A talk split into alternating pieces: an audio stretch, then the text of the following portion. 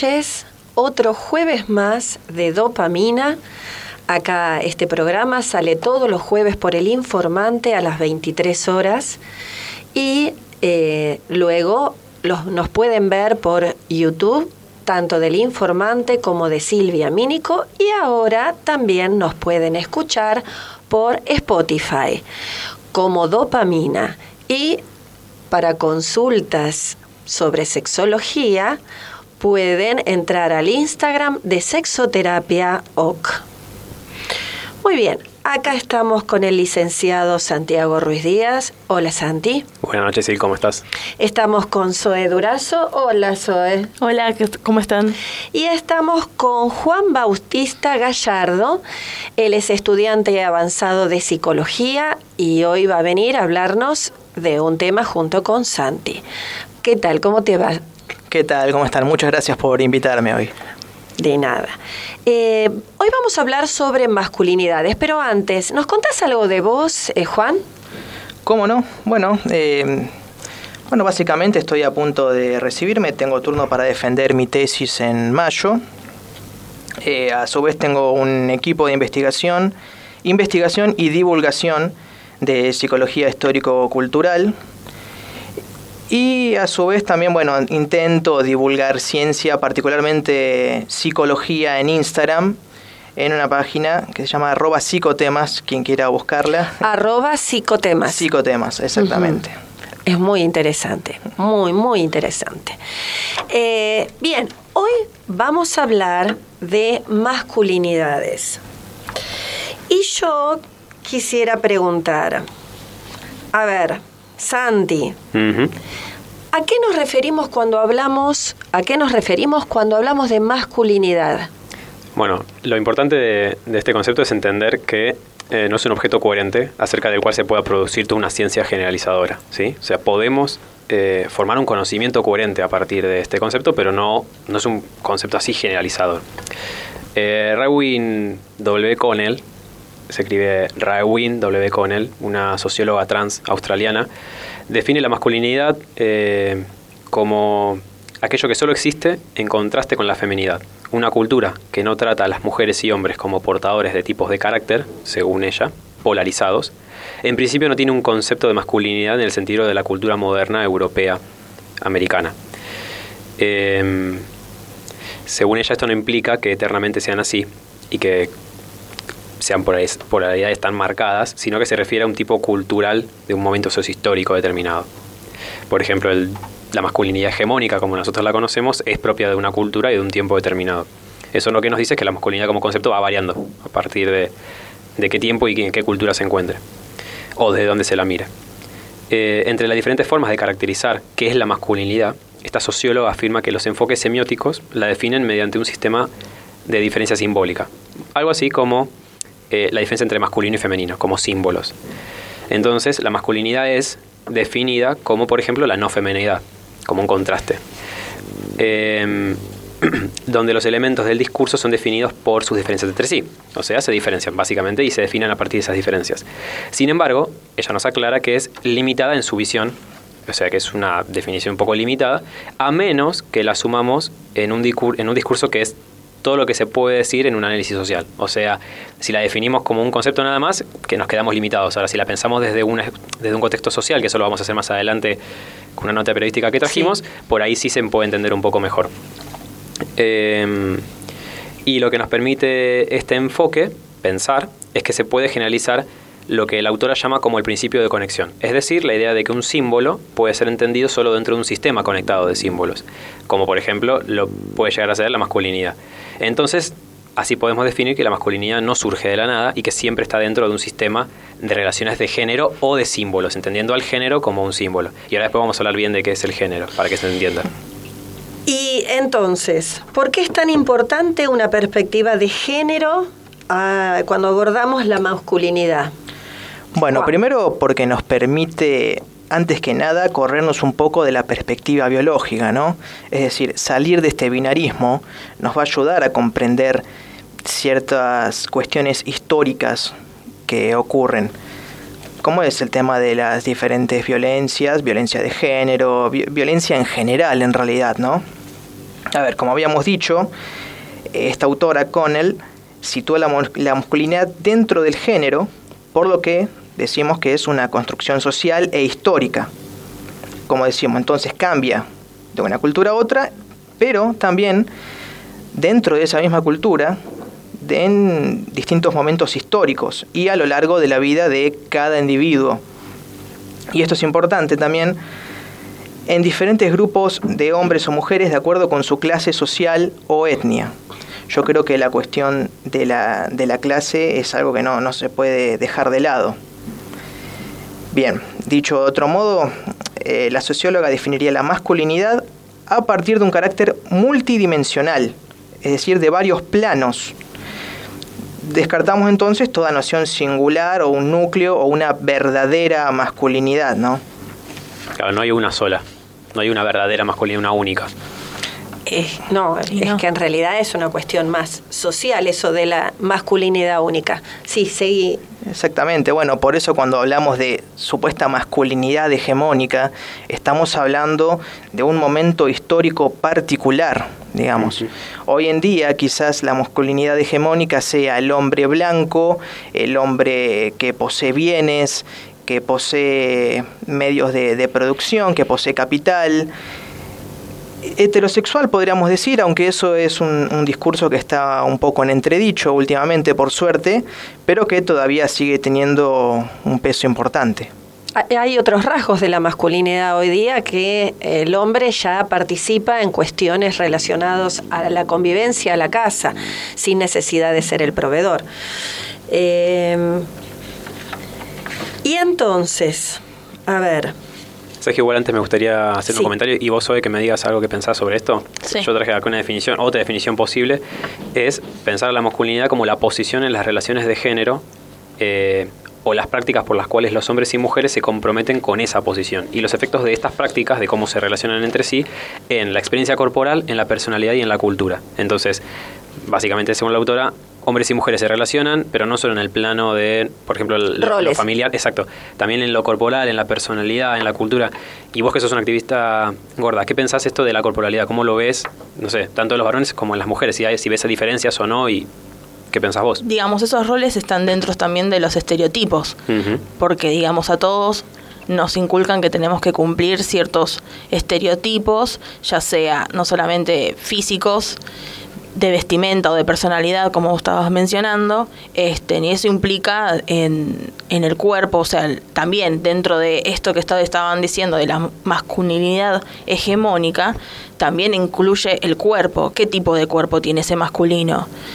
Tiene, no es lo mismo capaz un masculino que tiene a tendencia a ser eh, más gordo, más delgado, o que está en el medio, como se le dice ahora, fitness, ¿no? Como que eso también implica dentro de esta masculinidad, porque también requiere de esa demostración de fuerza, eh, de poder que, que tienen y que supuestamente está dentro del estereotipo que tiene el hombre. No, es la dicotomía del femenino masculino, hombre fuerte, eh, mujer eh, frágil. frágil. Sí, de hecho, Patricia Ponce, que es una, una socióloga, nos, nos dice que en una sociedad machista como la nuestra, se tienden a menospreciar los atributos que se consideran femeninos y se enaltecen aquellos que consideramos eh, masculinos.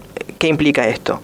Que los hombres para ser reconocidos y valorizados tengan que demostrar, digamos, de una manera permanente que, digamos, no responden a estos rasgos de lo femenino que se asocian con atributos de sensibilidad, de sumisión, obediencia, y tienen que demostrar entonces ser racionales, agresivos, valientes, fuertes, independientes, activos, atrevidos, bueno, todo ese tipo de rasgos, ¿no? ¿Y qué opinan con respecto a, esto? Eh, por ejemplo, el hombre tiene que ser agresivo. El hombre tiene que ser agresivo para ser... Hoy día ya mm, el hombre rudo me parece que se gana un bife hoy día. Sí, pero igual hay partes del... es una opinión, ¿no? Ah, sí, pero igual hay partes de la sociedad, eh, dependiendo de la clase, que siguen todavía defendiendo eso y todavía tiene que eh, el hombre demostrar esa fuerza que no, no sirve de nada y que aparte genera más violencia a veces yo escucho que dicen, ah, los hombres no lloran, les dicen a los, a, a los nenes, a los Sí. niños, cosa que me parece aberrante.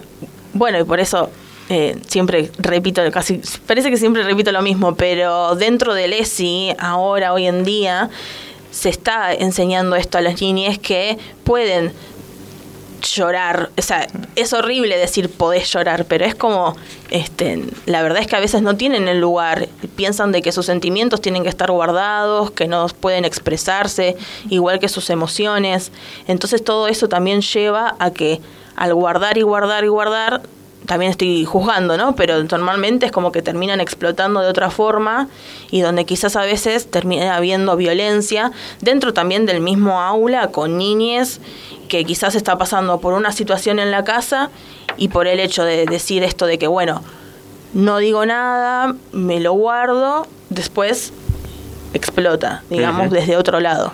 Mira, está muy, perdón, eh, pero Sí, está sí. muy interesante esto que comentás, porque, mira, según la Organización Mundial de la Salud, el hombre en promedio se suicida más que la mujer. Mira Eh, vos. Particularmente en Argentina se suicida cuatro veces más. Pero, y esta es la cuestión extraña, parece que las mujeres tienen una mayor tasa de diagnósticos de depresión y de diagnósticos en general que, digamos, se relacionan con los intentos de suicidio. A ver, ¿qué podemos concluir de eso? Que el hombre tiende menos a buscar ayuda, ¿no? Tanto médica como psicológica y como vos decías, de expresar sus sentimientos, Reconocerlos. reconocerlos, eso, eso es algo muy importante que se trabaja en la terapia también. Reconocer la vulnerabilidad Y Exactamente. también la sensibilidad. y la sensibilidad, Sí, claro. sí. Y reconocer que no se puede con todo siempre, que hay, hay situaciones en las que uno no está cómodo, hay situaciones que uno no, no es tiene... mucha presión, eh, la, hoy día no es tanto, lo de el macho proveedor. Claro, Claro. Bueno, sí, pero sí. ven- venimos de eso y hay que empezar a aprender a salir de eso y no es tan fácil. No para todos. Claro, claro, claro. De hecho, no sé, eh, Rita Segato Sí. es una au- autora que, que yo leo bastante. Tiene un libro que se llama Contrapedagogías de la Crueldad. A ver, me parece que es un libro, es conocido, se basa en unas, en unas clases que ella dio. Y está, está muy interesante porque ella trata de abordar este tema de la violencia estructural y la habla a partir de lo que ella llama el mandato de masculinidad. A ver, ¿qué son las, las pedagogías de la crueldad? ¿no? Ella lo define como aquellos discursos que vuelven lo vivo en cosa. Es decir, por ejemplo, para Rita Segato la mujer toma el lugar de ser y de no ser. Es decir, pasa a ser un objeto que puede ser conquistado, que se tiene. Adopta, claro, se adopta una postura. Exactamente. Esto va ligado con el mandato de la masculinidad que te venía comentando, que para esta autora es un mandato de violencia para demostrar la propia masculinidad, la propia potencia. Ese es un concepto importante. Lo que propia- Zoe antes mencionaba como estos rasgos de Exacto, sí. tener que ser viril, fuerte. exacto. Exactamente, lo toma como una cuestión de honor. Y según ella eso explicaría el comportamiento violento. Por ende, no estamos hablando de un problema de individuos enfermos o de individuos violentos, sino que estaríamos hablando de una violencia estructural en nuestra sociedad. Social. Y sabes claro. que mucho de eso se ve en las. Yo veo mucho eso en las redes sociales cuando dice, bueno, este es el nuevo, este es el veinteavo caso aislado de femicidio. Claro, no son casos aislados. Es esto que él dice de una, de una violencia institu- eh, institucional en el sentido de sociedad igual institución. Es social el problema, no es el femicida número tanto que, bueno, pobrecito, se le salió la chapa, tuvo una mala infancia. No, no, es una cuestión cultural que hay que desarmar. Exacto. Bien, vamos a ir a una pausa y después tengo algunas preguntitas para hacerles, ¿sí? ¿Puede Dale. ser? Vamos a una pausa.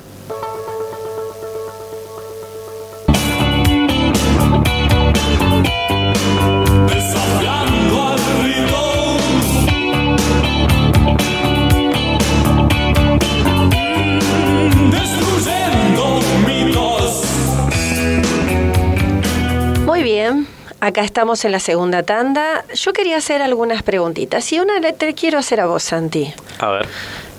¿A ser varón se aprende?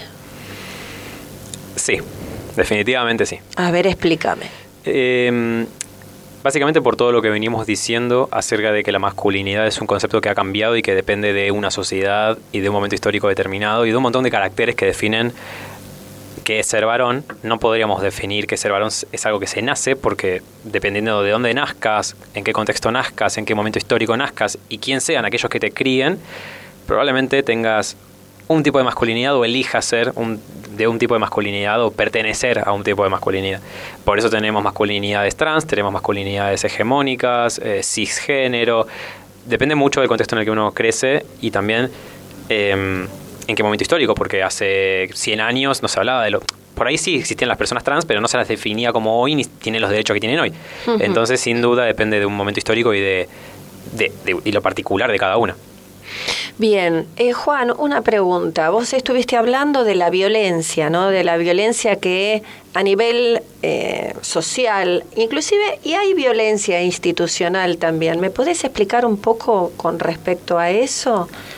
Bueno. Acerca de las masculinidades estamos hablando. Sí, sí, por supuesto. Bueno, te había comentado de que de esta autora, de Rita Segato, que piensa el problema de la violencia como un problema de estructuras más que de individuos. Habíamos hablado de la violencia estructural. ¿Qué pasa? Esto trasciende lo que es únicamente la lamentable violencia de género que después estamos, est- estoy siempre en el, en el debate en el que no, no sé si es que tenemos más casos ahora, son más violentos o eh, digamos hay, hay una mayor difusión. ¿viste? Es algo en lo que no, la gente no me ha sabido responder mucho, pero bueno. Eh, ella no se refiere solo a eso, se refiere también a las violencias del crimen organizado, eh, a la violencia de la vida cotidiana, bueno, del fútbol, que ahora, ahora no hay público, pero bueno, sabemos que es muy común en la jerga futbolística los esto de matar al otro, viste, destruirlo. Los insultos mismos, Los que también mismos. son violencia. ¿Y qué te dicen, por ejemplo, cuando están en el... No, no me voy en contra de los futbolistas, pero o de, del ambiente, mejor dicho, del público. Eh, ¿Qué les dicen? Ah, sos un trolo, sos esto, Claro. sos lo otro. Sí, sí, sí, obvio. Como si fuera eso violencia. Como Claro, insulto. Es que terminan utilizando, que lo mismo pasa con gorda, gordo, gorde, terminan Exacto. Gracias, utilizando esas me palabras salvaste de- como insulto, Eso es lo que cuando en decir yo. realidad es tipo, es parte de la persona, su personalidad, su forma de expresarse, quién es, entonces es como de repente meterse con otras cosas que no corresponden. Y, y ya que mencionaste esto de, Sí. de que a veces utilizan esos insultos, este, también los utilizan en los cánticos y de repente tenés más eh, hombres que están en contra de que, que les parece un horror la homosexualidad, pero de repente le están cantando al adversario de que nada, que estén contra la pared y que etcétera. Y que le van a hacer algo, sí. Exacto. Sí, decime. Bueno, como decíamos entonces, no se trata un- de un problema de individuos, eso ya lo veníamos comentando, sino que se trata de un sistema. Un sistema que es de competencia y de violencia. Habíamos hablado del mandato de masculinidad. Decía y de- decimos, está tan comprometida la humanidad, el honor del sujeto masculino por su supuesta virilidad, que no se ve como una persona digna de respeto si no tiene algún atributo de potencia, ¿no? Ya sea potencia sexual, lo que habíamos dicho, al rival lo vamos a poner contra la pared, lo que sea, eh, potencia bélica, los vamos a matar, de fuerza física, económica, intelectual, política, etcétera. Digamos. Y yo creo, y creo que en eso estamos de acuerdo, que es de ese mandato, de ese mecanismo cultural del que el hombre tiene que intentar liberarse. Ujú. Sí, sí, sí, y del poder, sí, Sí, sí. del poder machista. De hecho, Cla- hace poco Clarín ahora asumió la nueva ministra de, de Salud y creo que se había un quilombo porque habían salido a decir cosas de la ministra por, porque ella era mujer. O sea, siempre lo mismo, ¿no? Eh, primer, primera ministra mujer que yo recuerdo en muchos años y siempre salimos a decir lo mismo de porque es mujer o cuestiones que tienen que ver más con su feminidad que con lo laboral o lo buena que ella sea en lo laboral. Entonces, y de hecho sabemos que en la política las mayores figuras son las masculinas. Hace poco vi un tuit de de un consejo de economía que se había juntado, ¿dónde? En el, en el- creo que se juntaba en el salón de la mujer y eran todos varones. Sí, había una sí, mina. Entonces digo, bueno, digo, ahí tenés un poco esto de, la, de mostrar siempre lo, lo viril a partir de lo económico, lo familiar, lo bélico, la fuerza. Bueno, esto él sería lo político, por ejemplo, ¿no? Eh, como todavía si- por ser mujer hay que, hay que ganarse un lugar como si por ser mujer fuese menos, ¿no? Eh, me parece que todas estas cosas también hay que construirlas. Y fíjate otra cosa, en las películas, ¿no?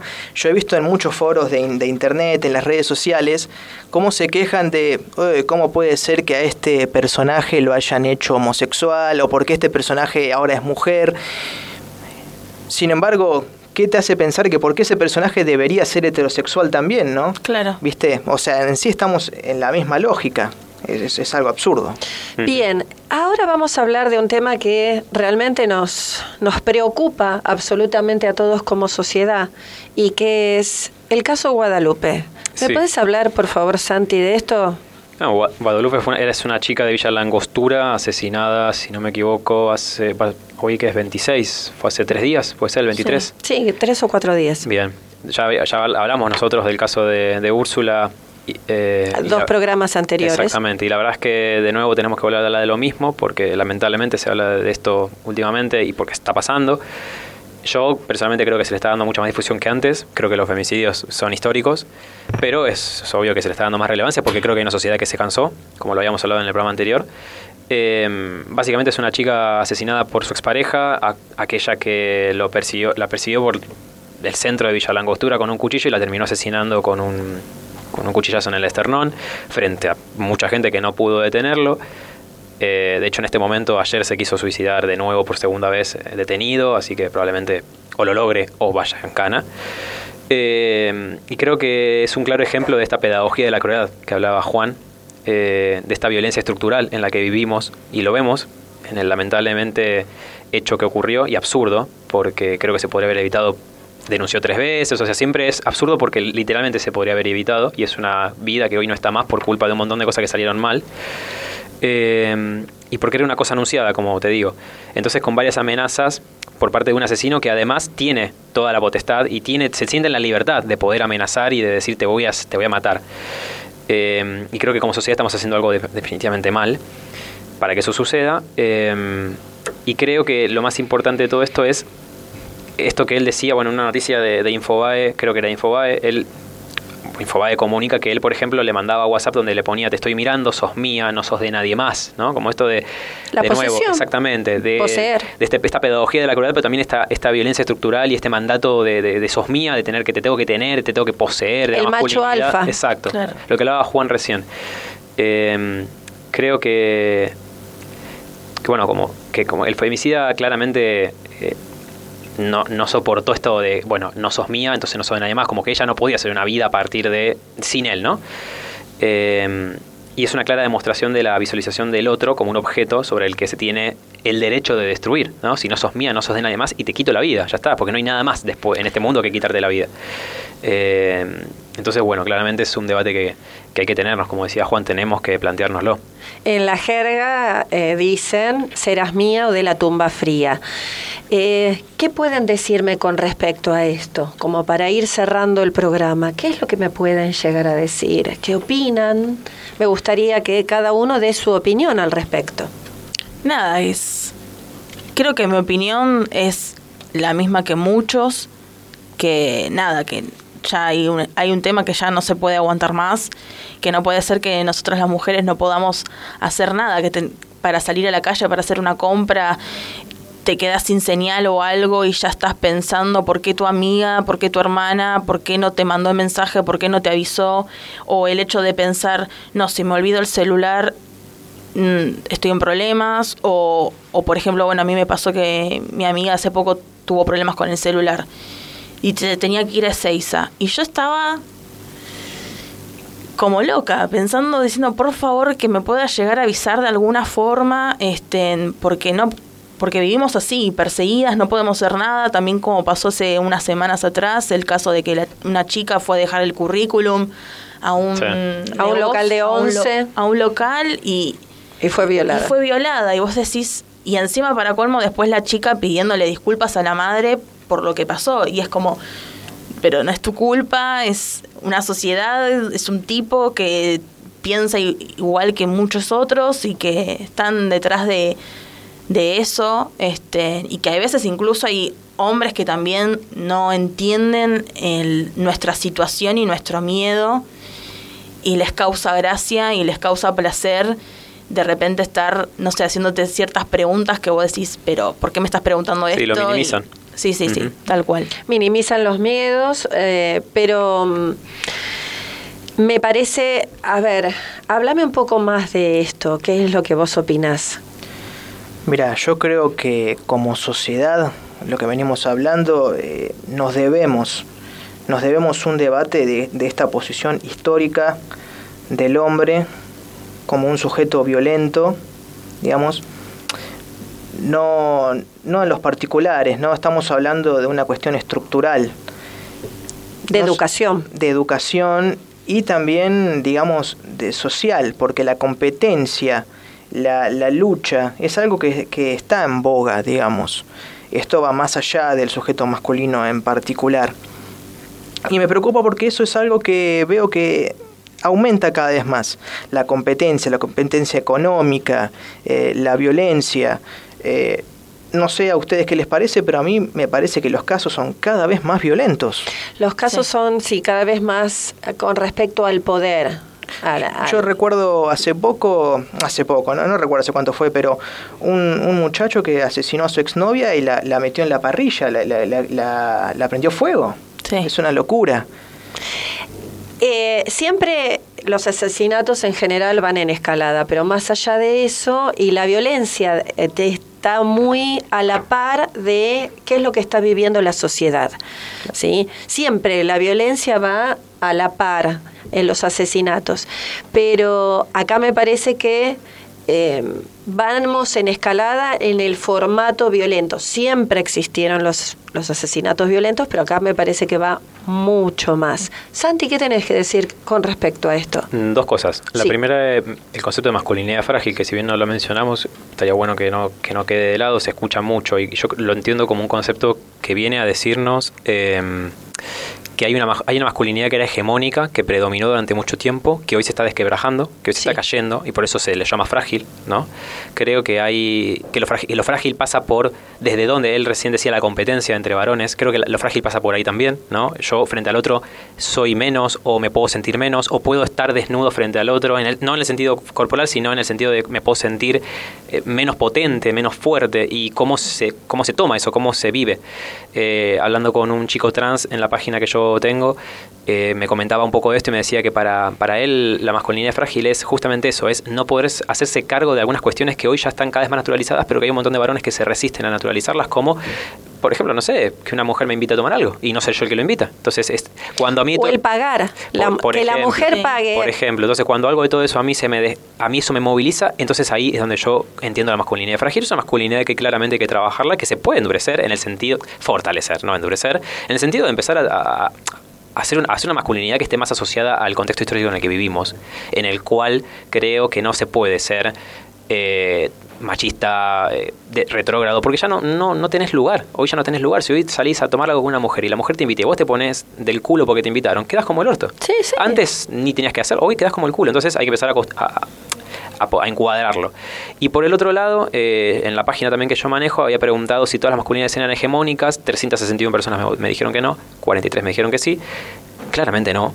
Claramente todas las masculinidades no son hegemónicas. Y de hecho hablé con un chico pansexual, que es como bisexual, pero en realidad es una persona que le gustan las personas, no vamos a entrar en Sí. detalle. Un chico pansexual que durante toda, la vida, durante toda su adolescencia fue gay y ahora empezó a experimentar con mujeres y me decía, eh, mira, yo siento que me gusta, por ejemplo, que me penetren, pero decirlo así suena, uff, ¿no? Para él, para él todavía en pleno 2021 le cuesta decir que le gusta que lo penetren, o le cuesta decir que le gusta estar con otro hombre estando está, está en pareja con una mujer.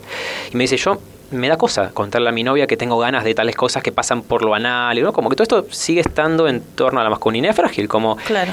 que, que la masculinidad sexual, como esto de, bueno, eh, qué tengo, por dónde se tiene que disfrutar, cómo tengo que disfrutar. Siempre tiene que ser de este modo. ¿Cómo vas, a, ¿Cómo vas a disfrutar con el ano, por ejemplo? No, no, no, vos tenés que meterla, vos tenés que ser viril. Todo esto que venimos hablando Bueno, que... y también eh, y también a veces hay hombres que si o sufren de impotencia o tienen algún tipo de enfermedad eh, y están teniendo en algún momento eh, sufriendo de eso se sienten menos hombres o sienten Sí. que no van a, a poder no sé hacer gozar a la mujer Bueno, más pero allá entonces, que es otro tema Entonces toca, toca Mm. como decía Juan, eh, replantearse y debatir desde dónde es que nos sentimos menos. ¿Frente a quién? Eh, ¿Frente a qué? ¿Desde qué conceptos? Y Yo creo que eso hay que empezar a hablarlo, sin duda. bien me parece que es una cuestión de educación no Sí, Ajá. y de cuestionar eh, todo lo que se viene diciendo y todo lo que nos han inculcado siempre y replantearnos que, cómo queremos comenzar ahora y cuál sería el nuevo formato, entre comillas, de esta nueva masculinidad. Y, y tener en cuenta que los educadores somos todos, hombres y mujeres. Nosotras Sí. también nos tenemos que hacer cargo de cómo educamos a nuestros hijos. Por ejemplo. Por ejemplo, porque yo siempre digo que muchos machistas en realidad fueron criados por mujeres machistas. Sí, sí, el machismo no tiene género, Pero lo que pasa es que el machismo también es algo que socialmente continúa, entonces no importa si sos hombre o mujer, hay ciertos conceptos que vas repitiendo y entonces ahí es cuando pasa esto que vos estás diciendo de que hay muchos machistas que fueron criados por mujeres. Es que el simple hecho de que la sociedad nos inculcó que la mujer es la que tiene que, no sé, lavar los platos y el hombre no. Entonces a partir de ahí pasa eso. Bien. Bueno, acá cerramos. No sé si quieren decir algo más que les quedó en el tintero.